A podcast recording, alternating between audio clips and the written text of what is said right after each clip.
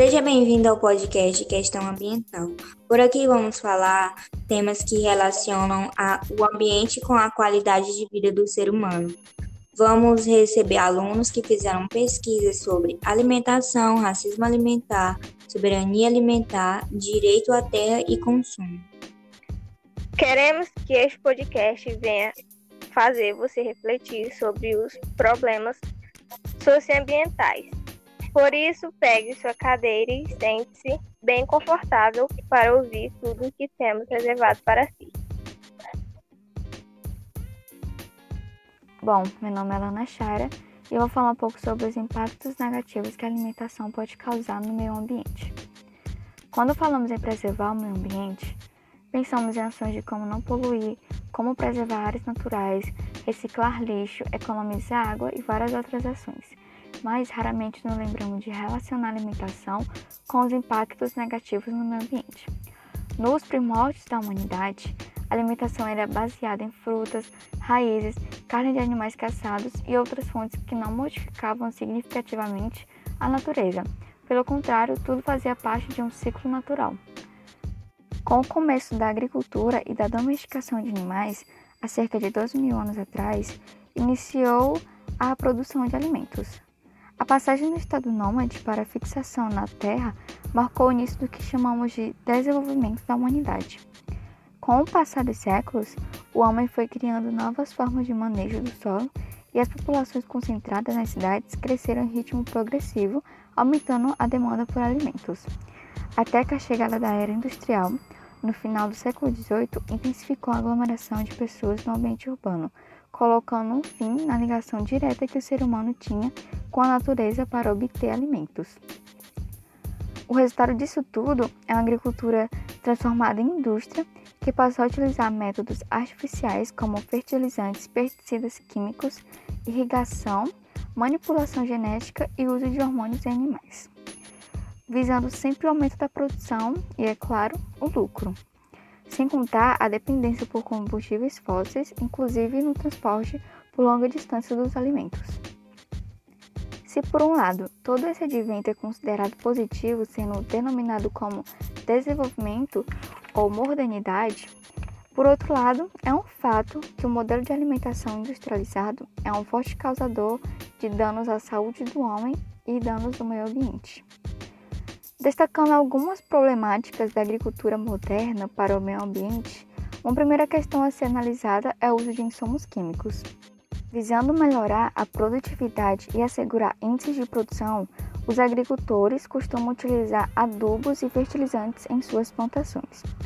O adubo mais simples, natural e antigo é o esterco, que, misturado a restos de vegetais e fermentado de forma correta, resulta no composto orgânico mas para ser empregado em longa escala, o processo do fertilizante natural se tornou inviável, economicamente falando.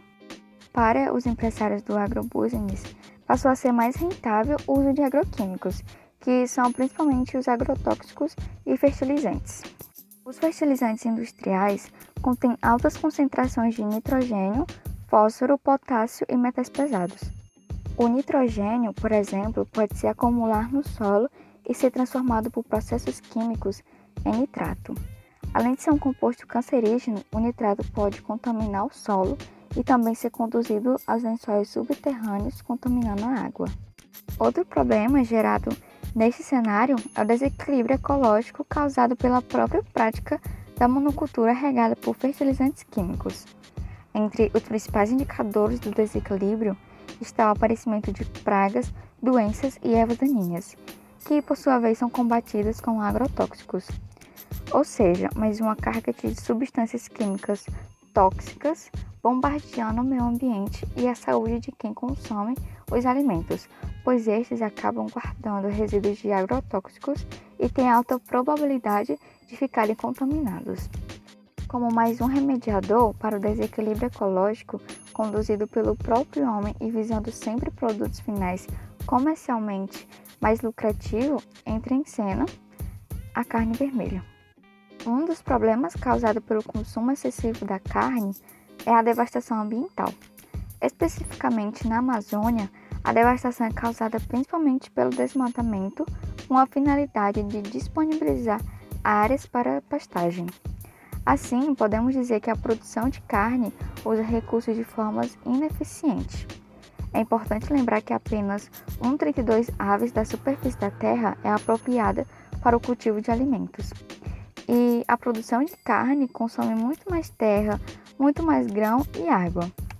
Para produzir carnes, usamos 70% da área agricultável, 30% da superfície de terra do planeta, 40% de produção de grãos, que é desviada para essa finalidade, e também 7% da água do planeta.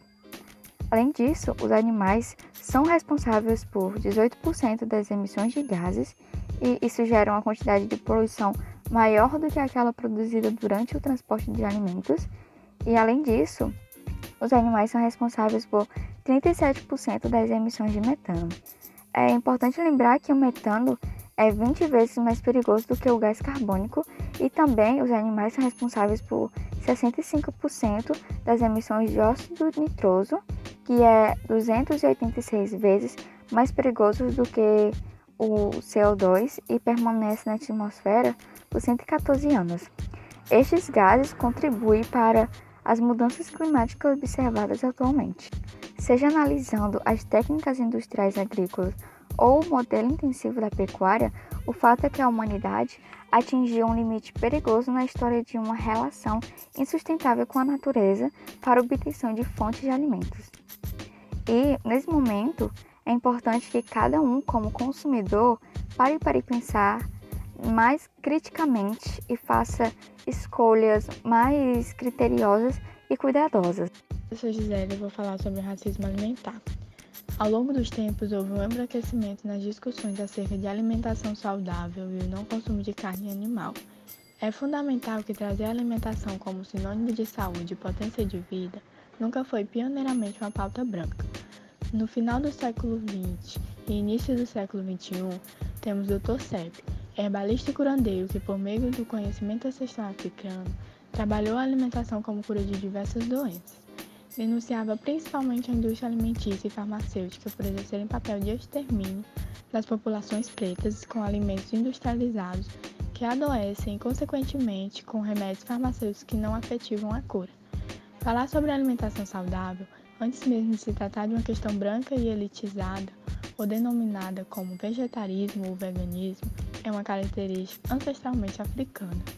Muitas populações com alto grau de vulnerabilidade social acabam sendo um grupo-alvo da ausência de alimentação saudável e do direito de escolha pelo que se coloca à mesa. O racismo alimentar está tanto relacionado à fome quanto nos alimentos envenenados e sem qualidade que são consumidos pelas populações negras e periféricas.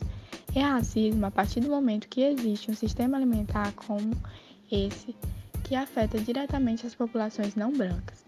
O consumo regular de frutas e hortaliças é 33% menor na população negra brasileira em relação à branca, conforme dados da pesquisa Vitel 2018 População Negra. Enquanto 39% dos brancos consomem esses alimentos ao menos 5 dias na semana, o percentual cai para 29% na população negra. São dados que, inclusive, foram retirados do ar pelo Ministério da Saúde no primeiro semestre de 2020 Ação que podemos entender como uma forma de não tornarem nítidas informações públicas que também são denúncias. 73% dos lares chefiados por mulheres negras está abaixo da linha de pobreza, de acordo com o IBGE em 2018.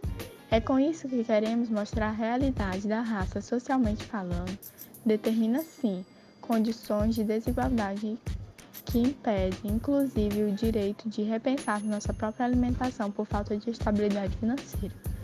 Você pode ser afetado pela fome, pela insuficiência nutricional ou fisgado pela boca com os alimentos que são acessíveis, porém com altos riscos à saúde. A partir do momento que compreendemos a atuação do racismo alimentar, vemos que o problema não é individual, e sim coletivo. É importante não se deixar esquecer que em sociedades colonizadas a alimentação posta pelas grandes indústrias também é colonial. Bem, eu sou o Bruno e eu vou falar um pouco sobre soberania alimentar. O que é soberania alimentar? Basicamente falando, é ter o controle sobre os nossos hábitos alimentares e não delegar. Ou, em outras palavras simples, ser líderes e poder decidir quanto à nossa alimentação, o que vamos comer ou quando vamos. Se alimentar é bem mais que mastigar e engolir. Comer de maneira consciente e saber o que está comendo, de onde veio e por que pagamos uma determinada quantia por esse alimento é tomar o controle das rédeas da situação e saber o que se está pondo no seu organismo. A Via Camponesa, o Movimento Internacional de Agricultores, em 1996, foi o primeiro que apresentou este conceito, e um dos seus principais objetivos era promover a agricultura local e camponesa. Hoje em dia, já temos um poder maior sobre decidir sobre nossa alimentação, dependendo da sua idade ou se mora sozinho ou não. Como podemos botar isso em prática? Podemos fazer isso cooperando com a agricultura, adquirindo produtos dos agricultores locais e cozinhando de forma consciente, assim estabelecendo uma união entre campos e lugares mais desenvolvidos. Mas para muitas coisas serem possíveis é necessária a união das pessoas e lugares, que o comandante do local pense sobre e dê a ordem mandando ações fixas sobre a agricultura. Boa tarde, meu nome é Mariana, eu vou falar sobre direito à terra. Trouxe para o debate nacional a necessidade de se estabelecer direitos e deveres a todos aqueles que têm na propriedade da terra sua relação econômica e condição de vida. A principal novidade trazida pelo artigo 5 inciso 23 e artigos 184 e 186 foi estabelecer uma regra básica sobre o direito de possuir um recurso natural de fundamental importância para o sistema produtivo do país.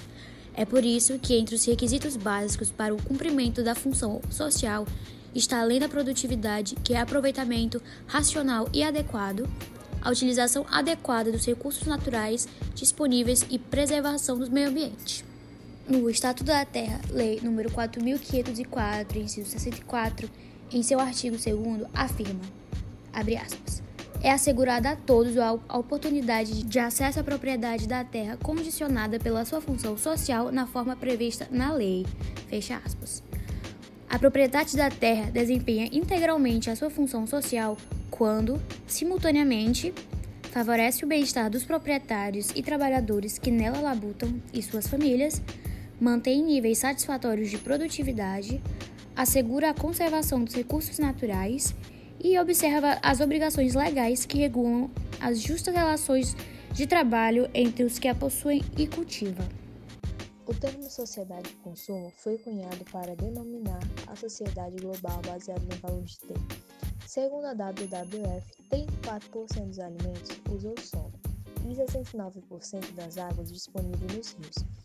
E sobre isso, muitos cientistas destacam que consideram duradouras ou até mesmo irreversíveis as perdas de ecossistema, da biodiversidade, habitats naturais, aumento do nível do mar, além do impacto da saúde humana na produção de alimentos ao redor do mundo. Pois as causas desses desastres são a falta de freio do ser humano em relação ao solo, pois o ter deixa as pessoas cegas sobre o que é certo e o errado da enumeração do consumismo. Triplicamos os padrões de consumo e isso tem um impacto gigantesco para o clima e meio ambiente, agravando problemas. Explica Denise Conselheiro, gerente da educação do Instituto Acatu, organização que trabalha pela conscientização e mobilização da sociedade para o consumo consciente. O consumo consciente tem o objetivo de diminuir o impacto ambiental, como comprar aquilo que for realmente necessário vendo como a vida útil dos produtos tanto quanto possível. Dessa forma, a compreensão seja de que o consumismo esteja ajudando o ambiente de forma positiva.